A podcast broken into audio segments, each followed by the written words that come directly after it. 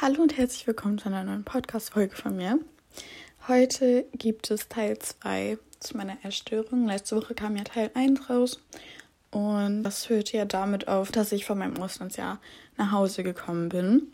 Und genau da möchte ich jetzt wieder ansetzen, um noch den Rest zu erzählen, also die letzten zwei Jahre jetzt. Und ähm, das ist relativ typisch für Leute, die ein Auslandsjahr gemacht haben, dass sie wiederkommen und erstmal so einen kleinen Kulturschock haben, vielleicht depressive Verstimmung auch noch. Da es ja schon ein großer Unterschied ist, gerade USA oder Kanada wieder hierher. Ich weiß noch, dass meine Eltern richtig genervt davon waren, weil ich gesagt habe, dass hier alles so klein ist. Also ich war in einer Kleinstadt in Kanada, aber trotzdem war hier alles wirklich, wirklich klein für mich in Deutschland, als ich zurückgekommen bin.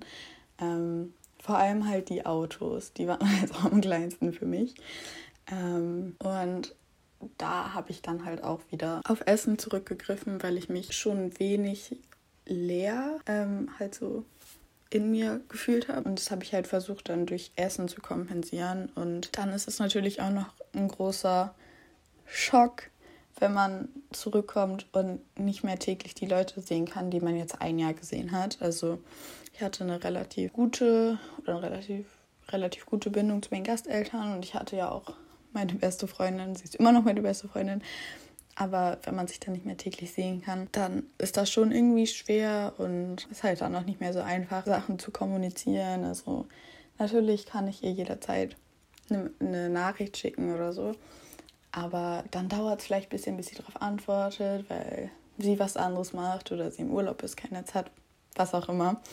Ähm, und das ist dann halt schon doof, wenn man nicht einfach sagen kann, okay, ich gehe jetzt zu ihr rüber und wir alle wissen das. dann kam dazu, dass ich während meiner Zeit in Kanada relativ wenig Kontakt zu meinen Freunden aus Deutschland gehalten habe. Ähm, das wurde uns auch so empfohlen von der Organisation. Ich habe es am Anfang noch relativ stark versucht, habe es dann aber auch einfach gelassen, weil es mir auch einfach, mich hat es auch einfach genervt. Das waren neun Stunden auch noch Zeitverschiebung. Ähm, ja, ich habe am Anfang auch noch mit ein paar Leuten telefoniert, aber es war halt einfach wirklich schon ziemlich zeitaufwendig und dann halt durch die Zeitverschiebung war es einfach noch echt blöd. Ähm, und die haben sich dann, während ich weg war, in eine ganz andere Richtung entwickelt, als ich mich in Kanada entwickelt habe. Ähm, dazu muss man sagen, ich bin jetzt kein typischer Partygänger. Also kommt jetzt auch nicht irgendwie durch meine Zöliakie oder so. Das war ich schon vorher nicht. Es hat mir vorher nie Spaß gemacht, mich so komplett zu betrinken, dass ich mich übergeben muss oder sonstiges. Deswegen passte das dann nicht mehr so ganz mit meinen Freunden, als ich zurückgekommen bin.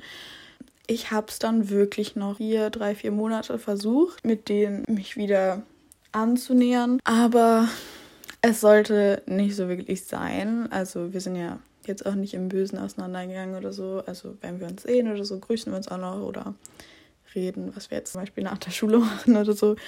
Aber es ist jetzt nicht mehr so, dass wir sagen würden, oh, lass uns mal treffen und bla. Das war halt, ich war dann, ich war, glaube ich, ein halbes Jahr zu Hause und dann bin ich halt nochmal auf eine, an Silvester mit auf eine Feier gegangen von Freunden. Das war auch erste richtige und letzte Feier, auf der ich war. Und ich muss sagen, ich habe ich hab nichts verpasst, wenn ich, ich hätte, oder ich hätte, ja, ich hätte vielleicht was verpasst, wenn ich nicht hingegangen wäre, aber im Großen und Ganzen verpasse ich nichts, wenn ich nicht jedes Wochenende zu solchen Feiern gehe. Genau, und dazu kam noch, dass Während ich weg war, also in Schleswig-Holstein, ist die Oberstufe in Profile aufgeteilt. Das heißt, du kannst nicht Leistungskurse wählen, ähm, sondern du hast halt dann einen Klassenverband mit drei vorgeschriebenen Fächern, dann natürlich die ganz normalen Hauptfächer und dann kannst du noch in meinem Fall konnte ich dann noch zwischen Musik und Kunst wählen. Und ich weiß nicht, ob ich das schon angesprochen habe, aber ich habe die 10. Klasse nicht gemacht in Deutschland. Also die, das Schuljahr in Kanada wurde mir dafür auch nicht angerechnet. Das ist quasi so, als hätte ich die Klasse einfach übersprungen.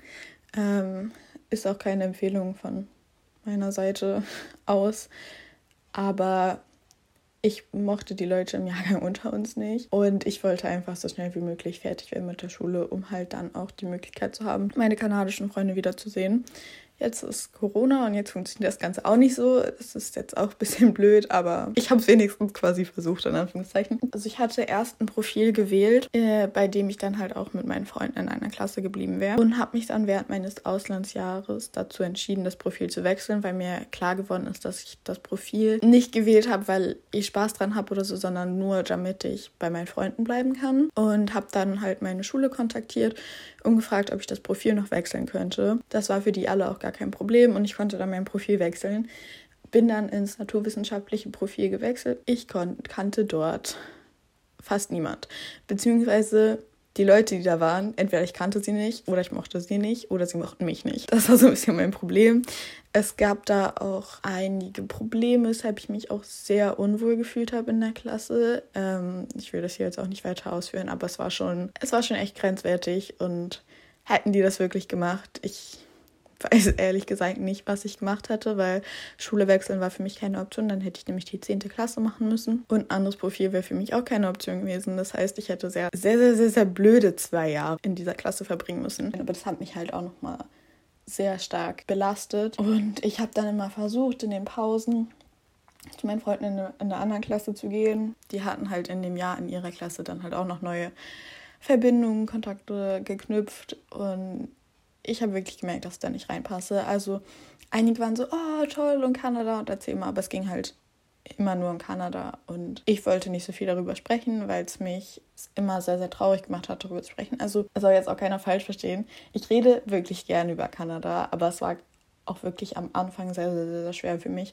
weil alle Menschen, die ich zum ersten Mal wieder gesehen habe oder auch zum zweiten, dritten Mal, nur über Kanada reden wollten. Ich war hier noch gar nicht wieder, wieder richtig angekommen, war die ganze Zeit sehr traurig, weil ich die Leute, die ich halt so lange gesehen habe, jetzt nicht mehr sehen konnte. Das hat mich dann auch noch mal zusätzlich sehr, sehr, sehr stark belastet. Und wie gesagt, ich habe dann sehr viel auf Essen zurückgegriffen und ich habe in der Zeit auch sehr viele Entscheidungen getroffen, gerade in den ersten sechs Monaten, als ich zu Hause war, die ich stark bereut habe. Inzwischen bin ich so, okay, es bringt mir nichts, die Sachen zu bereuen, die ich getan habe. Also, kleiner Disclaimer, ich habe niemanden umgebracht oder verletzt oder irgendwas. Es waren einfach so persönliche Entscheidungen, die ich definitiv nicht nochmal treffen würde in der mentalen Verfassung, wie ich jetzt bin, weil sie mich halt einfach nur noch haben tiefer rutschen lassen. Ich habe mich auch nie, ich habe mich auch nie verletzt oder irgendwas, aber diese Entscheidungen waren halt einfach nicht so toll. Ich habe dann mit der Zeit in der Klasse auch eine Freundin gefunden. Sie war so die einzige Person, die von Anfang an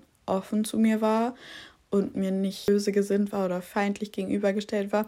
Es hat eine ganze Weile gedauert, bis wir so ein bisschen aufgetaut waren, aber sie hat die letzten zwei Jahre meiner Schulzeit echt richtig verbessert. Ich glaube, wenn ich sie nicht gehabt hätte in der Klasse, dann wäre ich jetzt auch nicht an dem mentalen Punkt, wo ich jetzt bin. Im März, Mitte März, hatten wir dann, ohne es zu wissen, unseren letzten Schultag und danach hieß es dann auf einmal, ja, wir müssen die Schule jetzt mal übers Wochenende schließen und aus diesem übers Wochenende schließen wurden dann bis zu den Osterferien, aus den bis zu den Osterferien wurde dann noch bis zum Juni und ich war am Anfang so froh darüber, nicht mehr in die Schule gehen zu müssen. Versteht mich nicht falsch, ich bin auch wirklich gerade jetzt so letzten halben Jahr oder generell in der 12. Klasse sehr, sehr gern zur Schule gegangen.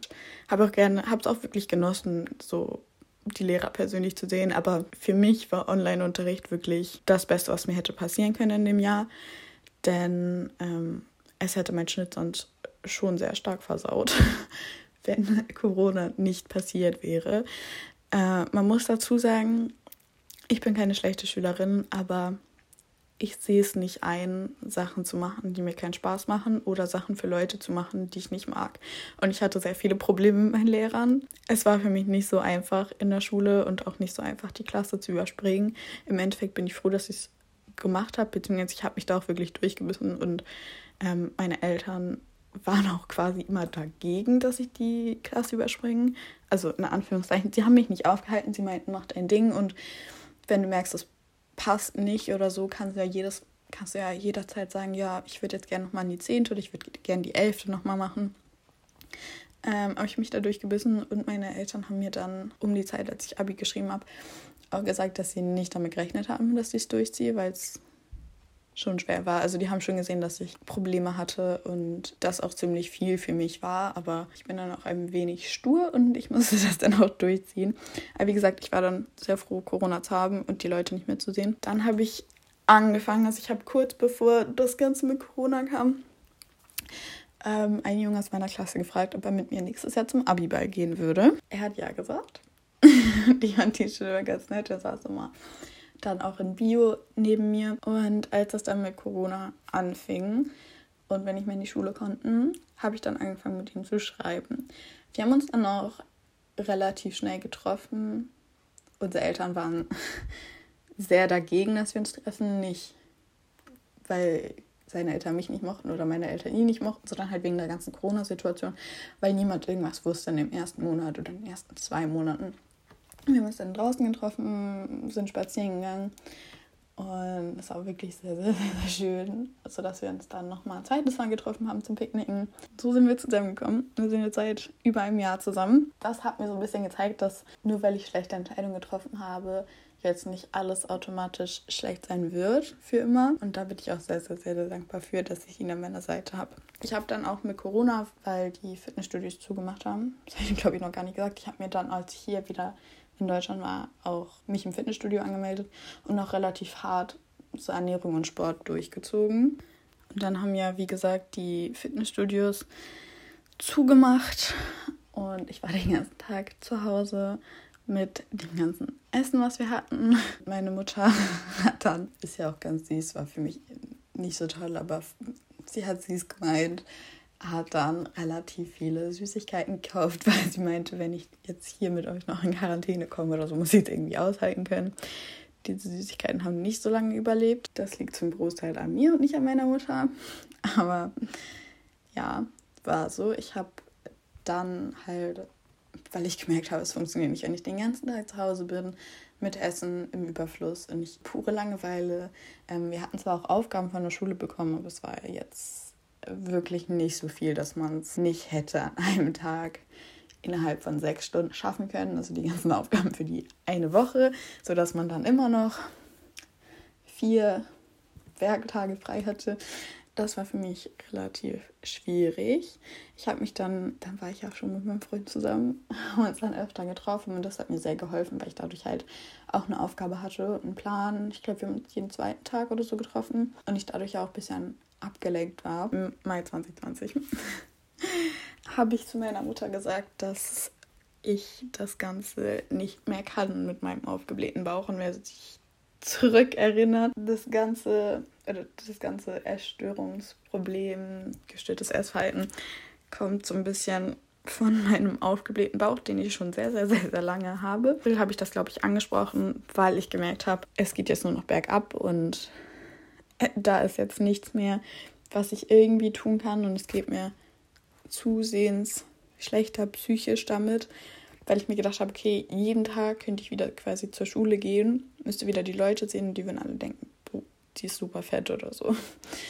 Und wir haben dann auch einen Arzttermin gemacht, waren dann beim Arzt, der hat uns halt erst nicht so ernst genommen und meinte so, ja, das ist doch ein ganz normaler Bauch. Also ist halt so, musst du halt mit leben. Damit, äh, da hatte ich schon fast dann einen Heulkrampf beim Arzt. Daraufhin hat meine Mutter dann gefragt, ob es nicht vielleicht auch an einer Zöliakie liegen, liegen kann. Denn mein Vater hat ja von Geburt an eine Zöliakie. Und das war so der einzige Punkt, wo dann der Arzt meinte, ja, okay, dann können wir ja einen Termin für eine Magenspiegelung machen und Blutabnahme. Dann können wir das ja doch nochmal testen da war dann auch irgendwie nicht mehr so, ach, ist ja ganz normal, wie du rumläufst quasi. Gesagt, getan, ich habe eine Magenspiegelung gemacht, etc. pp. Und meine Antikörper, also Gewebstransglutaminase, IgA-Antikörper, lagen bei 16,8. Normal wäre 10, also unter 10. Da meinte er so, hm, ich habe das, also dazu, ich habe keinen IgA-Mangel oder irgendwas. Sie waren einfach sehr, sehr niedrig. Und er fand das komisch, aber sie, okay, wenn der Vater eine Zöliakie hat, machen wir aber trotzdem die Magenspiegelung, einfach so, um auf Nummer sicher zu gehen. Wir haben dann auch die Magenspiegelung gemacht und eine Woche später kam der Anruf vom dem Gastroenterologen, ja, also das wäre jetzt eine Zöliakie und du müsstest dich glutenfrei ernähren. Ohne Hallo, ohne Tschüss, ohne brauchst du noch irgendwas oder soll ich dir irgendwas erklären oder hier ist noch eine Ernährungsberatung oder irgendwas. Das war ein bisschen überrumpelt. Ich meinte dann nur so, okay, weil ich in dem Moment wusste ich halt auch nicht, was ich tun sollte. Meine Eltern meinten dann, dass sie gerne den Bericht hätten. Also haben nochmal beim Arzt angerufen, meinten, sie hätten gerne den Laborbericht, um das selber noch einmal gegen zu checken. In diesem Laborbericht stand halt drin, dass es sich um Zöliakie Marsch 1 handeln könnte. In der Schlussfolgerung stand dann allerdings drin, dass die Befunde nicht für eine Diagnose ausreichen. Das hat uns dann ein bisschen verwirrt, weil man vertraut ja seinem Arzt und ich hatte wirklich alles getan, damit es besser wird. Ähm, ich hatte dann auch direkt nach dem Anruf halt meine Ernährung auch umgestellt auf glutenfrei und so. Meine Eltern waren dann auch so, hä, es kann ja nicht sein, dass der Pathologe sagt, ja, reicht nicht aus und der Arzt sagt, ja, ist aber so. Der Arzt hat ja keine Entscheidungskraft über die Befunde quasi oder kann daran ja nichts ändern, dass die Befunde halt nicht ausreichen. Wir haben dann das alles an die DZG geschickt, also an Frau Dr. Baas. Und sie meinte dann, ähm, ja, es wird halt auch nicht ausreichen und ich solle nochmal mich glutenhaltig für mindestens drei Monate ernähren, um das Ganze dann nochmal zu durchlaufen. Dann dachte ich ja erst so, oh cool, jetzt geht das alles weg. Und dann hatte ich mich auch schon wieder darauf gefreut, dass die Schule im Juni wieder anfängt. Ging dann ja leider doch nicht weg. Und ich habe mich dann immer noch sehr, sehr, sehr, sehr unwohl gefühlt und war dann sehr, sehr, sehr, sehr froh, dass die Sommerferien nicht mehr weit weg waren. ja, nach den Sommerferien das gleiche Spiel, Schule, bisschen unwohl. Ich habe auch in der Zeit von April bis Juni, Juli fünf bis sieben Kilo zugenommen. Dadurch, dass ich nicht mehr regelmäßig oder gar keinen Sport mehr gemacht habe. Mein Freund und ich haben uns, wenn wir uns getroffen haben, sind wir immer mit Fahrrad gefahren.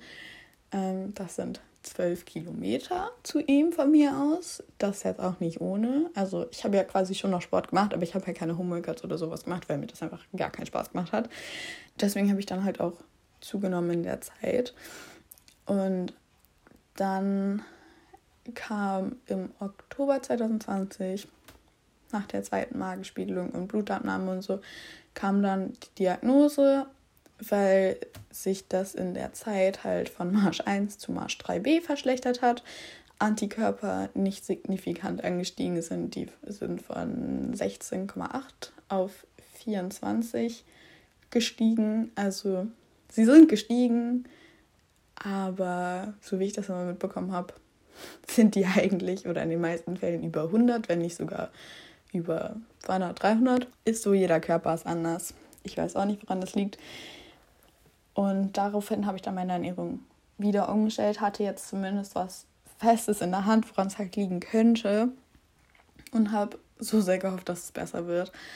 Und es wurde und wurde nicht besser. Das Ganze ging dann so weit, dass ich also vor meiner Diagnose, ich hatte wirklich nur diesen aufgeblähten Bauch. Das Ganze ging dann so weit, dass ich nach fünf Monaten glutenfrei auch noch Durchfall dazu bekommen habe und der aufgeblähte Bauch immer noch nicht weggegangen ist, wo ich mir gedacht habe, da ist irgendwas falsch.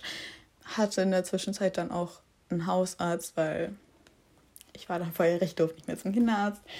Und er meinte dann, ja, es könnte ja Fructose sein, lass doch mal Fructose zum Frühstück weg. Sind eine Symptome nicht weggegangen. Ich habe mich dann im April das letzte Mal gewogen, also vor drei Monaten. Ähm, hatte wieder nochmal fünf Kilo zugenommen. Ähm, hat mich natürlich alles nicht so glücklich gemacht, dass ich halt in einem Jahr dann auch noch 10 Kilo zugenommen habe. Was mich allerdings, oder was ich immer sehr, sehr positiv fand, ist, dass mein Freund mich immer unterstützt hat. Also immer, wenn ich traurig war oder gesagt habe, oh, ich bin so dick oder was auch immer, hat er mich aufgebaut und immer wenn ich Fressanfälle quasi hatte, also ich habe es auf, es war auch auf jeden Fall auch von meinem Freund so und er hat dann immer gesagt, möchtest du das wirklich noch essen? Warum möchtest du das jetzt noch weiter essen? Oder auch immer, wenn ich schon meinte, ich habe Bauchschmerzen, hat er mir das dann auch weggenommen, etc. pp. Also er war sehr unterstützend. Vielleicht ist das nicht der Fall für jeden. Vielleicht möchten andere Leute da anders behandelt werden.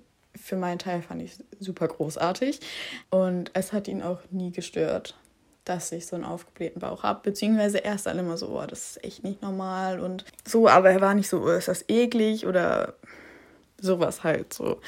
Ähm, er war da immer sehr, sehr, sehr, sehr unterstützend und dafür bin ich mir wirklich, wirklich dankbar. Jetzt in, in der Zwischenzeit, also, oh, ich kann nicht rechnen, sieben, also so zehn Monate nach meiner Diagnose geht jetzt langsam mein aufgeblähter Bauch weg. Also einige Tage ist er schon noch da, andere nicht mehr. Gerade wenn man so auswärts essen, zu essen ist, also im Restaurant oder so, merke ich es immer wieder. Ich glaube allerdings auch nicht, dass es da dann an Kontamination liegt, sondern an anderen Gründen, dass das einfach super fettig ist oder einfach die Menge zu groß ist. Was auch immer. Vielleicht ich auch zu schnell esse. Sowas in Kombination damit, dass mein Darm ja durch die Zöliakie ein bisschen zerstört wurde. So ist das. Aber jetzt langsam geht das Ganze weg. Und ich habe jetzt in der Zwischenzeit auch eine ganz andere Einstellung zum Sport. Ähm, ich habe in Corona-Zeiten, also Anfang Corona, ich habe wirklich versucht, mich zu Homeworkouts zu zwingen und fast, oh, das ist jetzt die Zeit, wirklich durchzuziehen und so. Es hat mir keinen Spaß gemacht und ich habe es dann halt auch irgendwann gelassen. Und inzwischen ist meine Einstellung so, wenn ich Sport machen möchte, mache ich Sport und natürlich habe ich auch einen Trainingsplan und der macht mir eigentlich auch Spaß, deswegen ziehe ich ihn halt auch durch. Aber wenn ich an einem Tag wirklich keine Lust habe, dann habe ich keine Lust und dann lasse ich es auch einfach bleiben. Mal so ein kleines Fazit jetzt von der Gesamtsituation. Also ich bin immer noch auf dem Weg. Der Weg ist definitiv noch nicht zu Ende. Mm, aber der Weg ist schon sehr viel weniger steinig geworden.